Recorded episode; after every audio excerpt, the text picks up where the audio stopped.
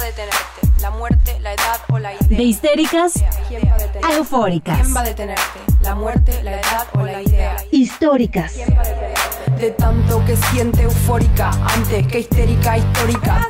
Voy a hacer, voy a hacer, voy a hacer, voy a hacer, voy a hacer, voy a hacer, voy a hacer, voy, voy a ser presidenta. Bienvenidas a un episodio más de Históricas. Aquí estamos ya otra semana con ustedes, con temas feministas, temas que nos interesan a todas las que nos están escuchando. Entonces, muchas gracias por acompañarnos otra semana. Y saben que otra forma de acompañarnos es por medio de redes sociales. Estamos en Twitter como arroba históricas-pod y en nuestro correo que es históricas.podcast.gmail.com en donde también nos pueden escribir, invitar, eh, sugerir, comentar lo que ustedes quieran. La temática de hoy, como ya les habíamos dicho, es ciudad feminista y vamos a tener a dos históricas, porque este es un tema muy grande, merece dos históricas, Mariana Ordóñez Grajales y Jessica Mezco Carrera del Taller Comunal. Y estamos emocionadas por varias razones, tal vez no se escucha, pero sí lo estamos, tal vez estamos nerviosas. Estamos emocionadas porque, bueno, primero es el último episodio de esta temporada y como último episodio, pues em, echaremos toda la carne al asador, como dicen por ahí. Así que traemos una súper invitada. Tenemos a Carla Victoria Rincón, que es arquitecta y maestra en sustentabilidad regional y metropolitana, con experiencia en activación comunitaria, análisis y desarrollo de proyectos sobre el espacio público. Es apasionada por los temas urbanos, la defensa de los derechos humanos y el cuidado de la naturaleza y además forma parte de la empresa social CDFEM MX. Y bueno, como si fuera poco, además eh, Carla Victoria Rincón es una feminista que creo que todas nosotras admiramos mucho. Entonces, hola Carla, bienvenida a Históricas. Hola, muchas gracias por la invitación y qué honor cerrar esta increíble temporada. Ay, sí, estamos muy emocionadas por tenerte aquí con nosotros y pues sobre todo con este tema, ciudad feminista. ¿Nos podrás dar una breve introducción, una definición corta de qué es una ciudad feminista?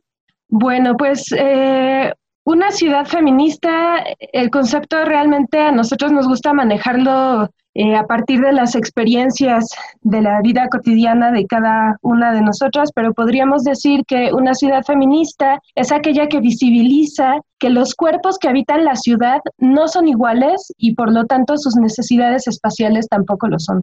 Creo que cuando escuchamos la palabra ciudad feminista o, o cuando se puede escuchar como en un contexto, alguien puede pensar como si existe una ciudad feminista, entonces es porque la ciudad es machista, ¿no? Y a veces puede ser como considerado incluso como exageración, ¿no?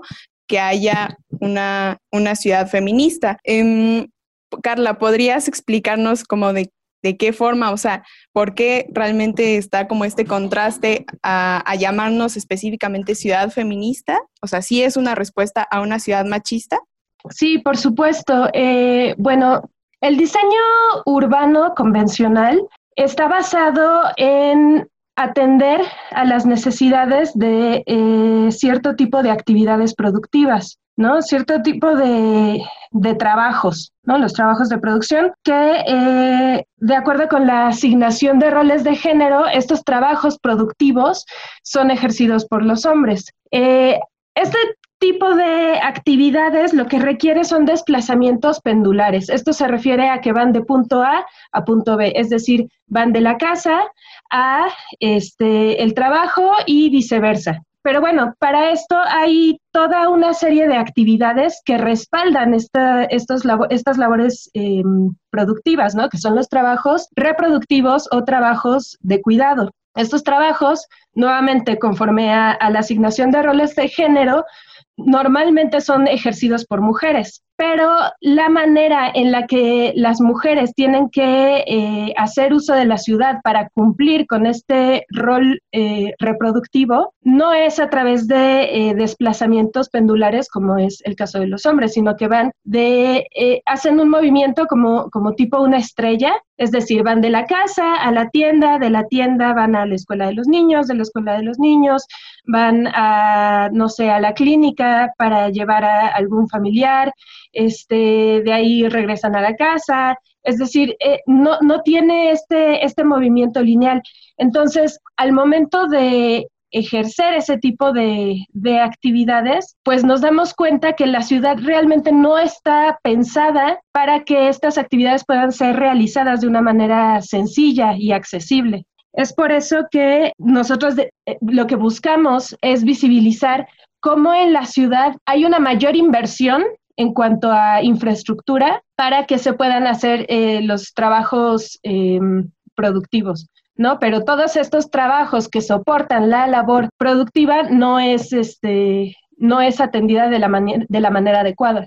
Y bueno, también eso lo podemos ver en muchos otros factores, por ejemplo, en la manera en la que las mujeres pueden visibilizarse o no en el espacio público, ¿no? Hablamos un poco de la representatividad que podemos tener, bueno, que tienen las figuras femeninas en, por ejemplo, nombres de calles, nombres de parques, nombres de diferentes espacios.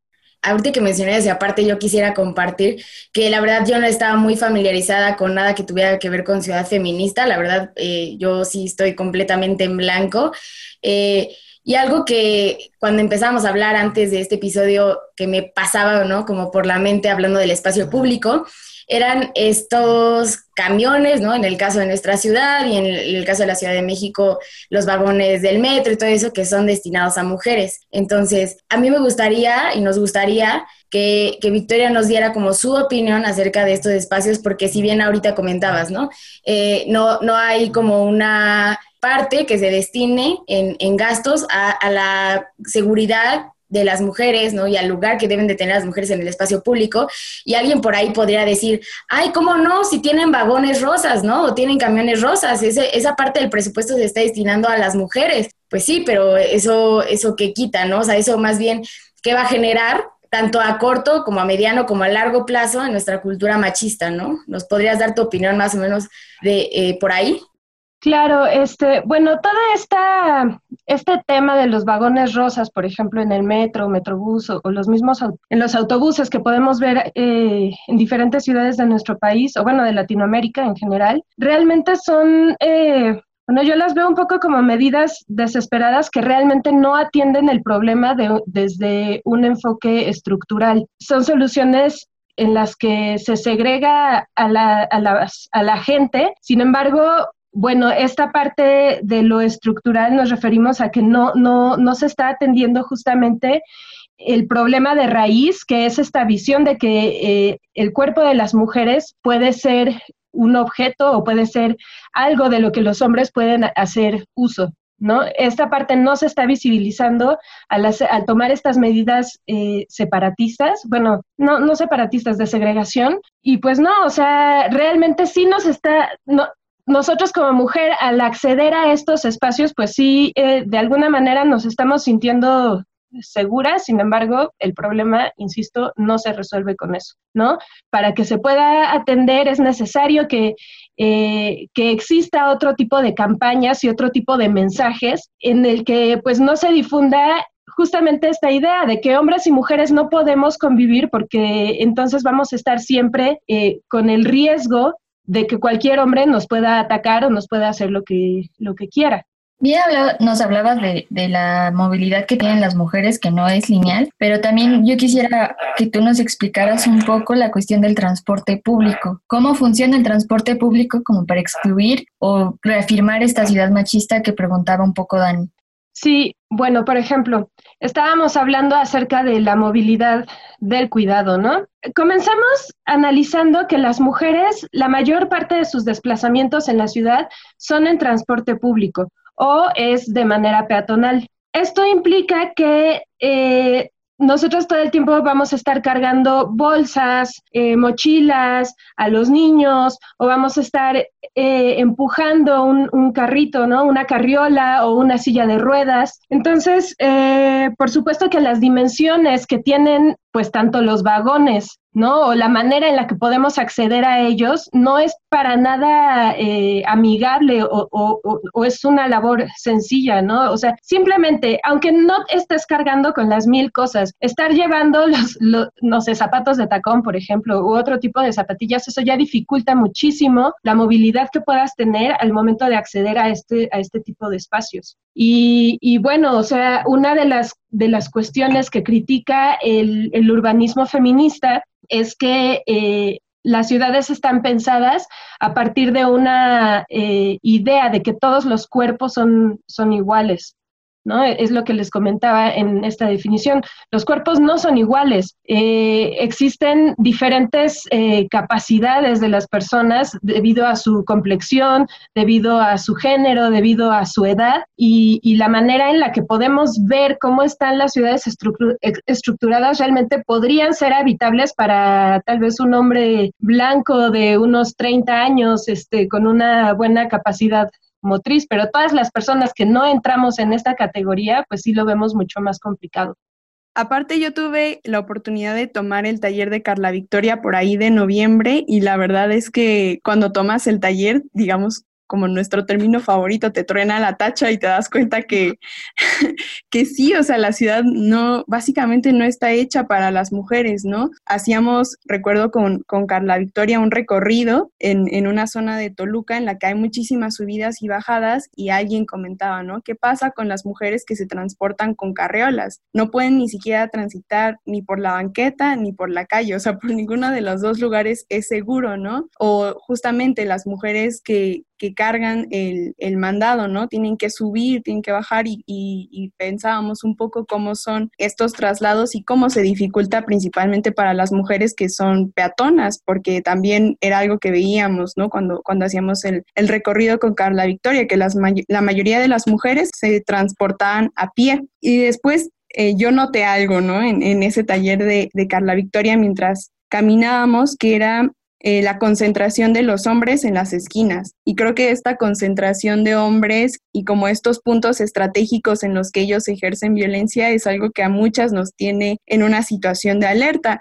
Y mm, conversando con mis amigas y con, con, incluso familiares cercanas, pues me doy cuenta que cada vez es más normal que las mujeres carguemos con armas blancas a la hora de transportarnos en la calle, sobre todo las mujeres que no tenemos un automóvil o que que sí, que la mayoría de nuestros traslados son a pie o en transporte público. Y como que estas armas blancas ahora ya forman parte de, lo indispensable para salir de casa, ¿no? Dígase un gas pimienta, hay quienes incluso cargan con navajas o con teasers, y cuando te das cuenta en ese recorrido de calle, ¿por qué? Pues tiene toda la lógica, ¿no? Por esta concentración de hombres en las esquinas, afuera de tiendas, incluso los que transitan por algunas calles en, automóvil y lo hacen mucho más lento. Y creo que es justo un reflejo, ¿no? De del nivel de violencia que, que, se puede vivir en las calles. ¿Cómo la ciudad feminista eh, afronta, digamos, esta situación o cómo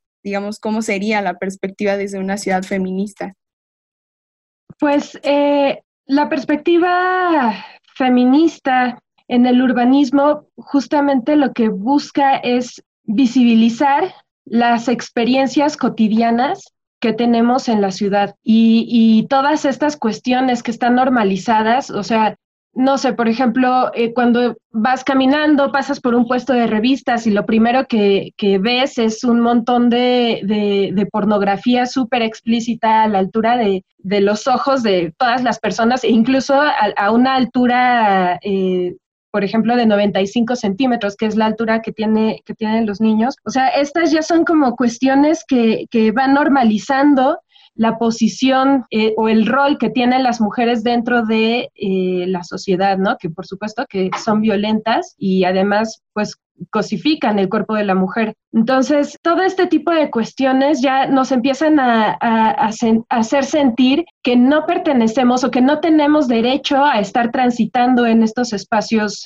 en estos espacios públicos. Entonces, eh, justamente algo que nosotras estamos buscando es promover que las mujeres puedan apropiarse de los espacios públicos, haciendo visible este tipo de, situaciones, alzar la voz, ¿no? Hacernos escuchar, hacernos presentes en, estos lugares y sobre todo arrancarnos este miedo que, nos han infundido a la ciudad. Por ejemplo, yo tengo alumnas de, de, secundaria con las que platico mucho acerca de temas feministas y urbanos, ya saben, este, eh, aquí poniendo, imponiendo el buen ejemplo siempre, pero em, y ellas me, me platican, ¿no? Y, y, es desgarrador acerca de cómo van por la calle con sus mamás y ellas siendo chicas de 13, 12, 14 años, reciben un montón de comentarios indeseados, han sido víctimas de exhibicionismo o hasta las han tocado, ¿no? Un poco de esto hablaban en su, en su capítulo acerca del acoso callejero y, y sí, o sea, es, es, es brutal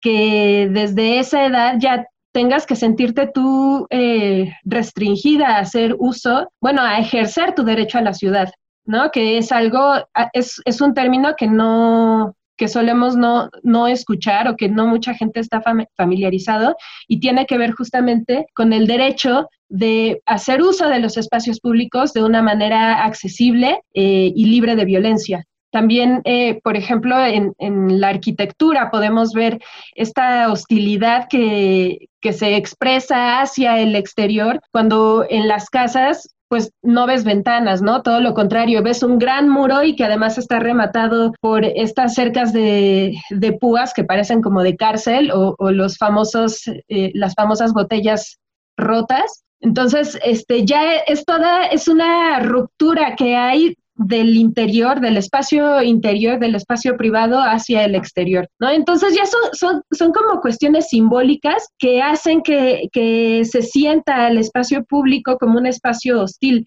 al que las mujeres no, no deberíamos pertenecer, pero pues claro que no, pertenecemos. Y, y, es este, y una vez que nos arrancamos estos miedos, pues es hermoso darnos la oportunidad de, de descubrir a la ciudad y, y, y vivirla como nosotros queramos pero bueno, es una lucha continua y, todavía bastante, bastante larga, ¿no?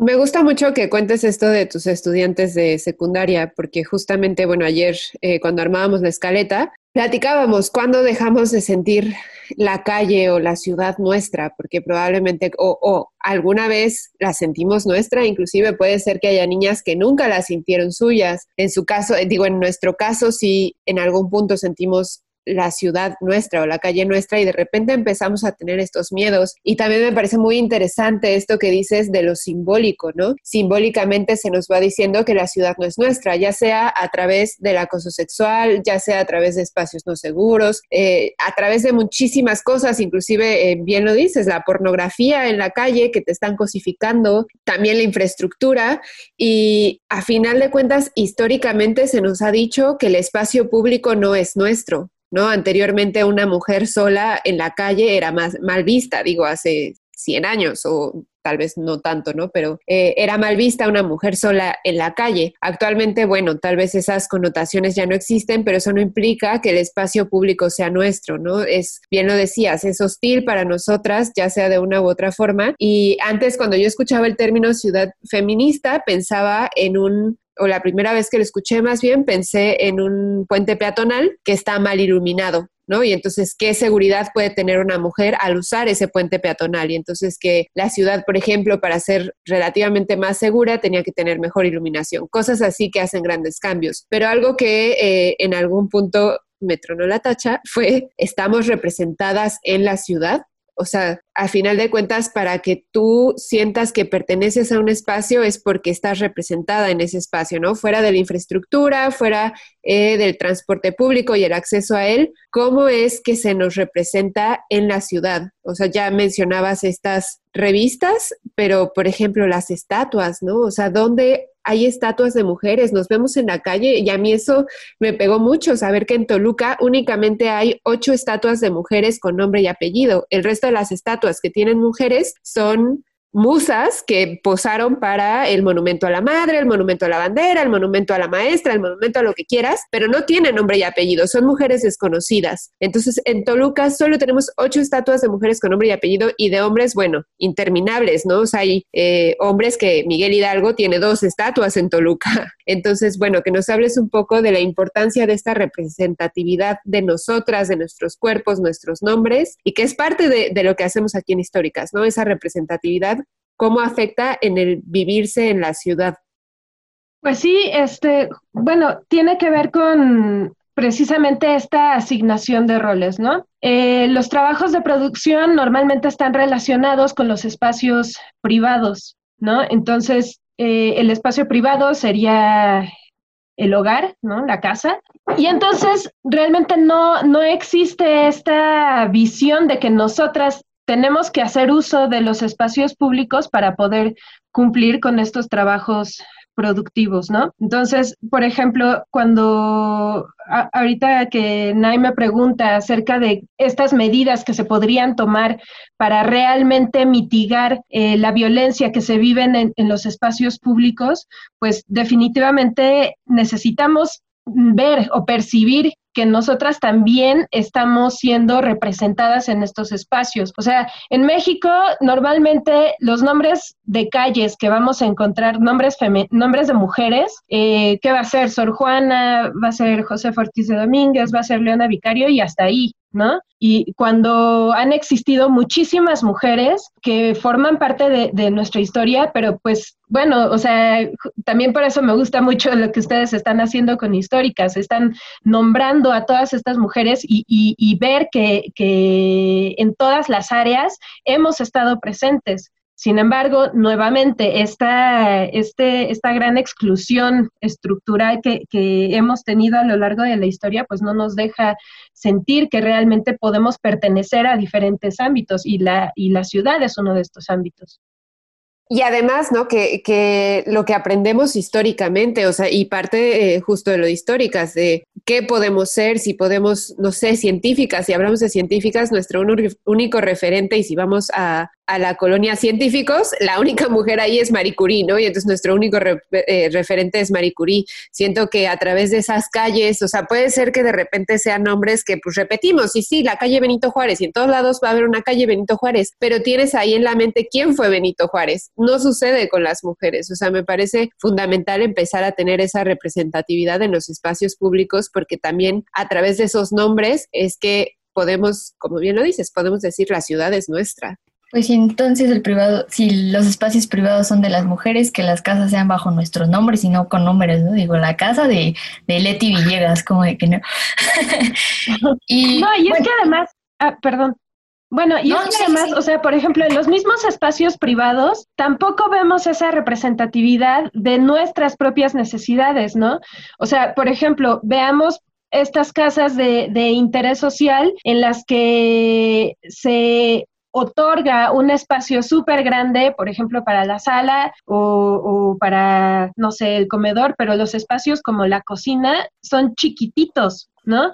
Entonces, realmente, ¿para quién están diseñados estos espacios? ¿No? O sea, imagínate, tú como mujer tienes que alimentar a toda una familia en un espacio que apenas si abarca, no sé qué quieres, dos metros cuadrados. O sea, es, es realmente indigno, la verdad. Mira, no lo había pensado de esa forma. Bueno, ya regresando con el espacio público, yo quiero que nos comentes un poquito más de la, de la identidad con la ciudad, con la propia ciudad, porque yo ni siquiera concebía esta idea de la identidad hasta que mi amiga Coco me la estuvo explicando y me hizo total sentido porque yo camino por Toluca y me siento todo el tiempo insegura por esta cuestión de la, del acoso sexual, pero además que no me gusta la ciudad, como que no me siento literalmente representada y es una sensación que comparto con muchas otras personas, ¿no? Que está como que me disgusta salir en las calles de Toluca porque pues no, no hay una relación estrecha con con mi ciudad y lo único que estoy pensando es ya salirme de esta ciudad. Y creo que es bien importante la identidad que tenemos en nuestra ciudad porque al final de cuentas la habitamos y vivimos en ella. Claro, es una identidad que, que la verdad sí tenemos que, que, trabajar bastante en ella, ¿no? Eh, por ejemplo, no sé, cuando te presentas ante un grupo de, de, personas que son de todas partes del país o, o, no sé, de Latinoamérica y hablas sobre tu ciudad, es muy difícil que, que puedas decir orgullosamente, soy de Toluca, ¿no? Porque normalmente tenemos estos prejuicios de que la gente de Toluca somos gente fría, somos gente, no sé, muy cerrada, muy conservadora, pero, pero yo creo que todos estos también son prejuicios que nos hemos estado formando a lo largo, a lo largo del tiempo. Eh, afortunadamente, en los últimos años, o sea, bueno, y lo menciono porque yo he, yo he sido parte de esas personas que, que, no, que no hablan con cariño de su ciudad o no hablaban con cariño de su ciudad, pero cuando empecé a involucrarme ya en temas urbanos, sobre todo en temas comunitarios, sí empecé a, notar la necesidad de generar este sentido de comunidad y de pertenencia para que podamos eh, hacer algo para mejorar a nuestra ciudad. Entonces, a partir de, esta interacción que he tenido con los diferentes grupos feministas de Toluca y bueno, eh, ahora que, que, formo parte de CDFM MX, ya he conocido a, muchísimas personas maravillosas que nacieron, crecieron y se han desarrollado en esta ciudad. Digo, bueno, este, pues ustedes no son nada fríos, no son nada o frías, no son nada cuadradas, conservadoras y pues todas somos gente, somos gente increíble y, y, nosotras deberíamos formar parte de esa representatividad, ¿no? O sea, nosotras deberíamos ser ese referente de lo que es Toluca, porque realmente estamos haciendo un gran esfuerzo para, para, mejorar nuestra ciudad, porque nos interesa, lejos de, de, no sé, si queremos favorecer a cierto no sé, partido político o, esas cuestiones, este, creo que sí hay una, hay una visión, sobre todo en las nuevas generaciones, que sí buscan eh, cambiar estos, estos paradigmas acerca de cuál es la identidad toluqueña. Y hace falta que estas voces se hagan más fuertes y sobre todo que las personas que tenemos esta, esta visión, pues nos juntemos, ¿no? Que, que nos quitemos un poco estos miedos y estas penas que tenemos de repente de, interactuar o de convivir o de compartir para que realmente podamos co-crear estrategias que nos ayuden a transformar nuestra ciudad.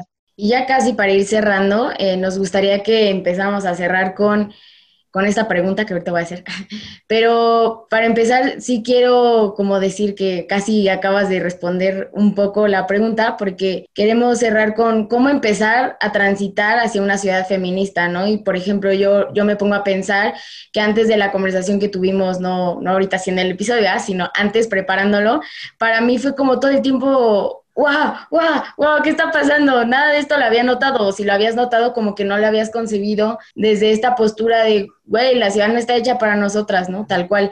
Entonces yo creo que algo muy importante es escuchar estos temas, ¿no? Que a veces ni siquiera sabemos que, que, existen, ni siquiera como feministas ni como mujeres. O sea, para mí escuchar que hay un término de ciudad feminista es como, órale, qué chido, o sea, no lo conozco, pero ¿qué tienen para, para decirme que yo no sepa, ¿no?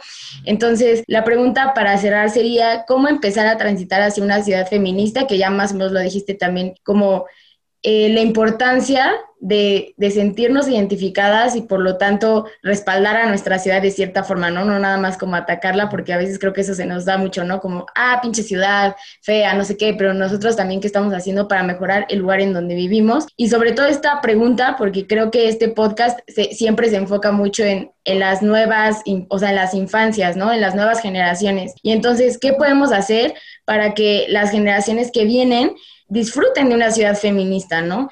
Y, además de qué podemos empezar a hacer para transitar, también nos gustaría que nos dijeras de quién es obligación o de quién sería trabajo esta, eh, iniciar con esta ciudad feminista, si es de la ciudadanía, si es de la sociedad organizada, si es desde el gobierno.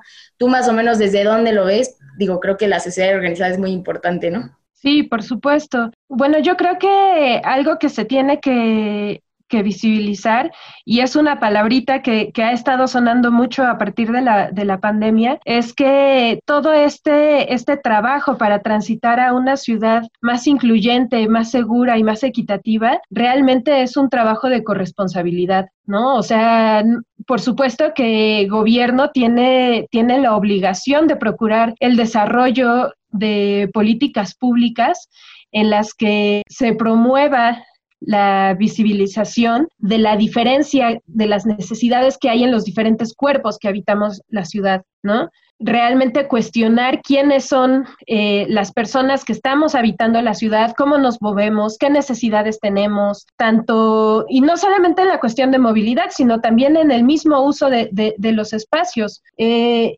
y, y como, como, ciudadanía, pues nuestra obligación es seguir cuestionándonos todo y no quedarnos calladas y no seguir eh, aceptando que las cosas son así, porque pues así son y así siempre han sido y, y no van a cambiar. No, claro que van a cambiar, pero para eso necesitamos organizarnos, ¿no? y co-crear y romper también todas estas ideas individualistas y que solamente buscan el desarrollo personal. No, o sea, somos un sistema, ajá, somos un sistema social y como tal necesitamos buscar la manera de jalar todos parejo hacia un mismo, hacia un mismo camino. No es nada fácil, porque tenemos muchas malas prácticas, muchos malos hábitos, muchos valores este, bastante distorsionados, pero, pero justamente algo que busca eh, el feminismo es poder empezar a, buscar estructuras organizacionales más horizontales. Entonces,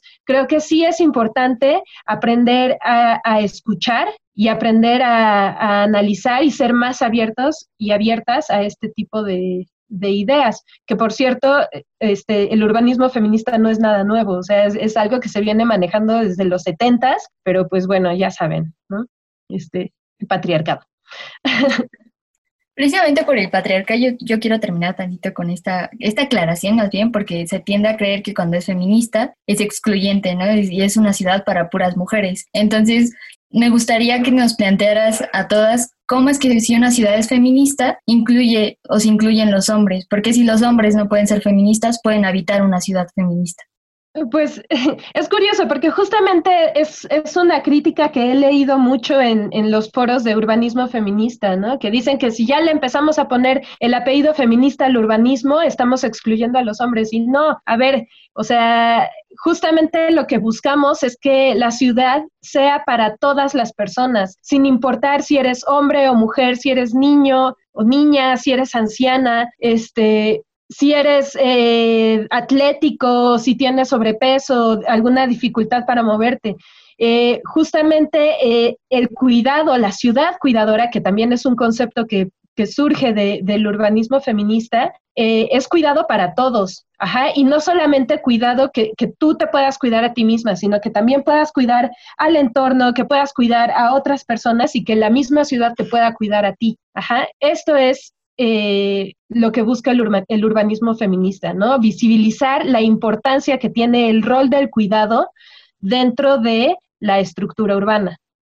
Y como parte de, esta organización, ¿no? De la sociedad civil, creo que es bien, bien importante lo que dices, ¿no? Que todo tiene que surgir, bueno, a partir de nosotros los que habitamos la calle, porque tampoco puedes estar esperando, ¿no? O sea, creo que si nos, nos dedicáramos a esperar, bueno, seguiría pasando muchísimo, muchísimo tiempo para que los cambios se reflejaran. Y mm, como parte de, de esta muestra a, a, la organización y en este caso específico de mujeres, pues nuestra invitada Carla Victoria nos trae a dos mujerones que, que están pues ahí impulsando un proyecto muy chido del que ayer nos contaba, pero bueno, ella será la encargada justamente de, hablarnos un poquito más de, estas dos mujeres y del proyecto que ellas impulsan. Sí, bueno, eh, Mariana Ordóñez y, Jessica Almezcua.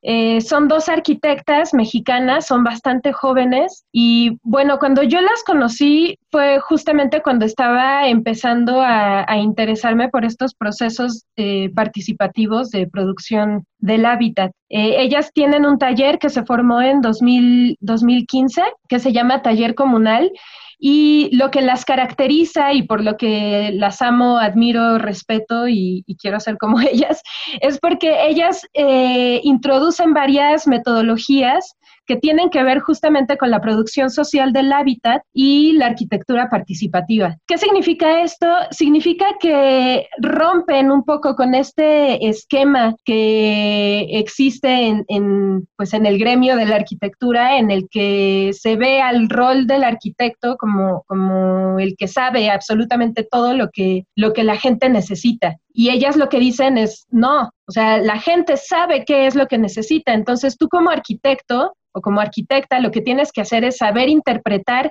estas necesidades y traducirlas ya a, la técnica para poder desarrollar proyectos habitacionales o, proyectos arquitectónicos en los que estas necesidades se vean resueltas este, de una manera dignificante. Entonces, eh, si yo las amo porque la verdad son bastante punk, eh, critican muchísimo eh, a, este esquema tan, este, tan vertical y tan ególatra que tienen muchos de los arquitectos, ya no se diga solo de México, sino de, pues, de todo el mundo, ¿no? Y, visibilizan mucho al papel y la importancia que tiene eh, las mujeres, los niños, un, poco eh, relacionado con, con lo que les comentaba, ¿no? O sea, cómo poder solucionar las necesidades de los diferentes sectores de la población eh, a través eh, de, dinámicas de diseño en las que todos colaboran y todas las voces son escuchadas y todas las voces son importantes. Y pues bueno, han ganado un montón de premios y, y pues sí, son geniales. Síganlas en sus redes sociales. ¿Nos puedes decir sus redes sociales, por favor? tanto en Instagram como Facebook están como Comunal Taller. Su página es comunaltaller.com y sí tienen, este, tienen propuestas muy, muy interesantes. Entonces, pues para todas estas personas, yo las conocí porque, porque ellas hicieron un taller, me parece que fue en 2017 o 2018, y algo que a mí me llamó la atención es que en esa etapa yo como, como arquitecta estaba como en un proceso en el que ya no me sentía identificada con mi profesión, ¿no? Sentía muchas, eh, más bien veía muchas cosas con las que no estaba de acuerdo eh, acerca de cómo eh, se usaban los materiales, acerca de cómo era la relación que había no solamente con los clientes, sino también con las personas que hacían posible ah, la construcción, es decir, albañiles, electricistas, etcétera. Entonces estaba como en esta, en esta disyuntiva y al entrar al taller eh, todas las personas que, formaron parte, incluidas ellas, decían, es que yo empecé a desarrollar o a interesarme por este tema porque no me sentía a gusto, no estaba de acuerdo con la manera en la que nos enseñaron la arquitectura. Entonces, eh, pues sí, esto fue como súper inspirador y fue como, sí, de aquí soy. Es increíble pensar eso, ¿no? De repente siento que las ciencias sociales se encasillan en que, eh, pues, estos digamos, procesos sociales como el feminismo son exclusivos de, las ciencias sociales, vamos. Y de repente encontrar, pues, ingenieras, arquitectas, eh, científicas que, que, tienen esta perspectiva feminista dentro de sus ramas, siento que es muy alentador en, en, ver que el feminismo se va insertando en todos lados, ¿no? Que tiene espacios en todos lados y, y algo de este proyecto que, que, nos enseñas de Mariana Ordóñez y Jessica Amezcua, eh, es justo eso, ¿no? O sea, ¿cuántas veces hemos visto proyectos comunales que van y actúan igual en cada comunidad, ¿no? Que van y construyen exactamente la misma casa o el mismo cuarto o el mismo lo que sea en cada comunidad. Y el hecho de que ellas tengan esta perspectiva humana dentro de la arquitectura a decir, queremos que las mujeres de cada comunidad sean partícipes de lo que se va a construir ahí, ¿no? Y que ellas decidan y que ellas hagan cosas tan pequeñas que nunca había pensado como esto que decías de la cocina. De pues claro, hacen la cocina súper pequeña porque pues son hombres los que construyen esas casas y tienen cero idea, pero si una mujer hiciera esa cocina no sucedería. Y voy a hacer como un comentario bien raro, pero justo en los baños de la cineteca, no sé si han ido a los baños de la cineteca mexiquense, se refleja todo en el piso. O sea, el, piso que usaron refleja el cubículo de al lado. Y algún día que entré al baño y pues vi que se veía la de al lado, dije, esto lo construyó un hombre. O sea, este piso fue elegido por un hombre, porque una mujer sabe pues que se va a reflejar la de al lado, ¿no? Y que necesitas cierta privacidad. Entonces creo que hay la importancia de este tipo de proyectos que toman en cuenta a las mujeres. O sea, son cosas muy chiquitas que yo siento que hacen mucha diferencia hacen toda la diferencia. O sea, sí, justamente este tema de los baños y del acceso a los servicios de higiene es también un claro ejemplo de cómo eh, estas necesidades son invisibilizadas al momento de desarrollar espacios arquitectónicos o espacios, espacios públicos en general, ¿no? O sea, cambiarte una toalla, cambiar un pañal, o sea, eh, intentar hacer eso en, una, en un baño público cuando hay un baño público, o sea, es una labor titánica, ¿no? Y, y es algo que, pues, la, es una necesidad que más de la mitad de la población tiene. Entonces, ¿por qué esa necesidad no se está reflejando en nuestros espacios? Creo que las históricas que nos compartiste son geniales y tu perspectiva del urbanismo también es muy necesaria porque si bien siempre como que la discusión feminista está más en la más inmiscuida un poco en las relaciones sociales y cómo interactuamos unas con otras, creo que el urbanismo lo que nos está dando es ver lo, tangible, lo material, lo estructural, ahora sí en su máxima expresión y yo creo que por eso estoy tan encantada con, con este tema porque a mí me fascina y sobre todo porque pone en la discusión la manera en la que tenemos que coexistir, no poner unos sobre otra en esta idea de jerarquización de mujeres, hombres, niños, niñas, sino que precisamente lo que busca el urbanismo feminista, la ciudad feminista, es romper con toda jerarquización y saber coexistir unos con otros, unas con otras. O sea, todas estamos incluidas ahí y eso a mí, pues básicamente es la utopía. A mí me fascina este tema porque es la construcción de la utopía feminista que a mí me toca el corazón un buen. Y pues agradecerte que estás aquí, que nos compartes todo tu conocimiento porque es muy lindo y siempre voy a agradecer a las personas que comparten su conocimiento y lo socializan, ¿no? Porque también es lo más importante. Pero bueno, hemos llegado al final de este triste episodio. bueno, triste episodio porque se acaba, no porque el episodio haya sido triste. y pues no sé si quieras decir algo más, Carla, para nuestras escuchas, escuches, escuchos. Sí, por supuesto, un montón de cosas. Pero por ahora lo único que voy a decir es que este nos olvidemos un poco de esta meritocracia y, toda esta falsa autoridad que de pronto nos dan los títulos. Eh, cuando escuchamos el, concepto de urbanismo, ya sentimos que es algo que no nos pertenece y pues no, o sea, realmente el urbanismo es, es para todas las personas que están dispuestas a vivir y analizar a su ciudad. Entonces tú, desde el área en la que te desarrolles, sea ciencias políticas, sea arquitectura, sea derecho, sea cual sea tu área, claro que puedes tener una incidencia en la manera en la que se configura la ciudad, por el simple hecho de que eres ciudadana y tienes derecho a la ciudad. Y por otra parte, también quisiera invitarles a que, a que nos sigan en, nuestro, en las redes sociales de, de CDFM MX, así nos pueden encontrar, cdfm.mx en, en Instagram y en Facebook y en Twitter también estamos creo que ahí sin el punto, CDFMMX, o Ciudad Feminista MX. Ajá, entonces, este, síganos porque pues estamos trabajando en muchas, en muchos temas que tienen que ver con movilidad y con apropiación del espacio público, sobre todo movilidad activa que tiene que ver con, con bicicletas y peatonalización y pues ahí hay mucho, mucho que hacer en la ciudad de Toluca y todas las voces son necesarias y bienvenidas. Y hablando de redes sociales, nosotras les vamos a decir nuestro Twitter, arroba históricas-podcast y nuestro correo electrónico históricas.podcast arroba gmail.com porque creo que se van a dedicar, solo nos vamos a ver un tiempo por ahí en redes sociales, las redes sociales van a estar llenas de información, compartiendo información, imágenes, eh, noticias, películas, todo lo que hemos hecho durante todo este tiempo porque hemos llegado al final de nuestra primera temporada. No me entristece despedirme porque nos vamos a volver a ver, amigues. Entonces, solo quiero decir agradecer a todos los que nos han estado escuchando por seguir escuchándonos, por seguir retroalimentándonos y sobre todo por creer en el proyecto. Siempre, siempre voy a agradecer eso.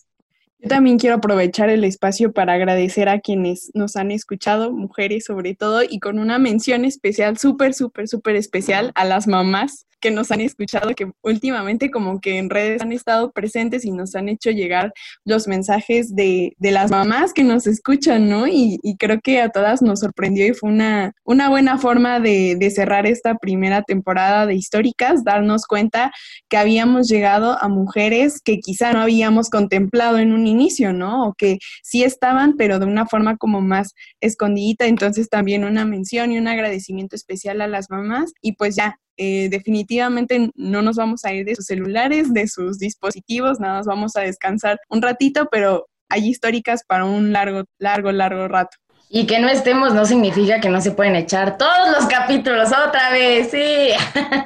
no, sí, estaría bueno, ¿no? Como que siento yo, yo, que cada vez, o sea, una cosa es cuando lo planeamos, otra cuando lo grabamos, otra cuando lo escuchamos y otra cuando pasa un tiempo, entonces está bueno volverlos a escuchar. Y eh, también decirles, ¿no? Que, que, nos vayamos no quiere decir que las redes sociales van a estar eh, paradas, porque no, vamos a seguirles compartiendo muchas cosas por ahí y también, claro, agradecerles a todas las que han estado con nosotras, porque a nivel muy personal, yo he aprendido y siento que he crecido mucho con históricas, o sea, no solo en, el feminismo, sino como mujer, como morra y como amiga de, de las que están aquí. Así que la verdad sí estoy muy contenta y nos volveremos a ver. Me voy antes de que llore. Ay, sí, nos da mucha emoción despedirnos, de esta primera temporada. La verdad es que fue, o bueno, ha sido como un camino bien bonito, como dicen, ay, hemos crecido, hemos tenido muchos momentos así de que nos explota la tacha de, órale, jamás había pensado eso. Este, su retroalimentación definitivamente ha sido gran parte de esos momentos. Entonces, pues yo quiero agradecerles por darnos esa hora más o menos aproximadamente a la semana, acompañarnos, a, por ahí nos dicen, ¿no? Es que sí, cuando las escucho les, les contesto, o sea, me pongo a hablar con ustedes. Entonces, gracias porque aunque no eh, pues no escuchamos lo que nos dicen en el momento, sabemos que están, que están ahí, ¿no? Del otro lado y eso nos impulsa mucho a seguir con este proyecto que pues nació pensando que iba a ser un proyecto chiquitito y pues ha ido creciendo poco a poco y nos tiene muy, muy contentas. Entonces, pues yo nada más quiero decirles que sigan ahí, que nos sigan escuchando y, eh, o sea, bueno, los, los episodios que ya están y que va a haber nuevos, pero también que nos sigan dando esa retroalimentación que nos han dado día a día y que nos digan qué quieren escuchar para nuestra segunda temporada. Tal vez eh, no sé, quieren más, más personas invitadas, eh, tal vez quieren que hablemos de temas más chuscos, de temas más serios, más académicos, menos académicos, yo qué sé, ¿no? Que nos digan un poco qué quieren escuchar y pues vamos a ir haciendo modificaciones dependiendo de lo que pida la clientela. Y eh, pues ya, nada, que sigan ustedes también sus proyectos y pues que sigan escuchando a más mujeres y también agradecer pues a estas tres chicas que están aquí, a Naya, a Frida y a Dani, que, no lo saben, pero eh, pues hay días que nos hemos despertado muy temprano para grabar, hay días que hemos grabado muy tarde y pues este, este proyecto que, inició Frida pues ha ido tomando, pues tomando forma gracias al, al trabajo colaborativo y es muy bonito ver que los feminismos pueden trabajar en conjunto para, para hacer cosas bonitas como este podcast. Yo ya echándonos flores a nosotras mismas. Y bueno, pues ya finalmente muchas gracias Carla Victoria por estar con nosotras. Nos emocionaba muchísimo grabar este episodio contigo. Todas te admiramos y entonces es una forma perfecta de cerrar esta temporada de históricas y ya estaremos de regreso con nuestra segunda temporada. No tardaremos tanto, esperamos, solo necesitamos un break y también pues eh, nuevamente lo que quieran escuchar, temáticas que quieran que abordemos, pues acá andamos con las redes sociales abiertas. Adiós. Bye. Nos vemos.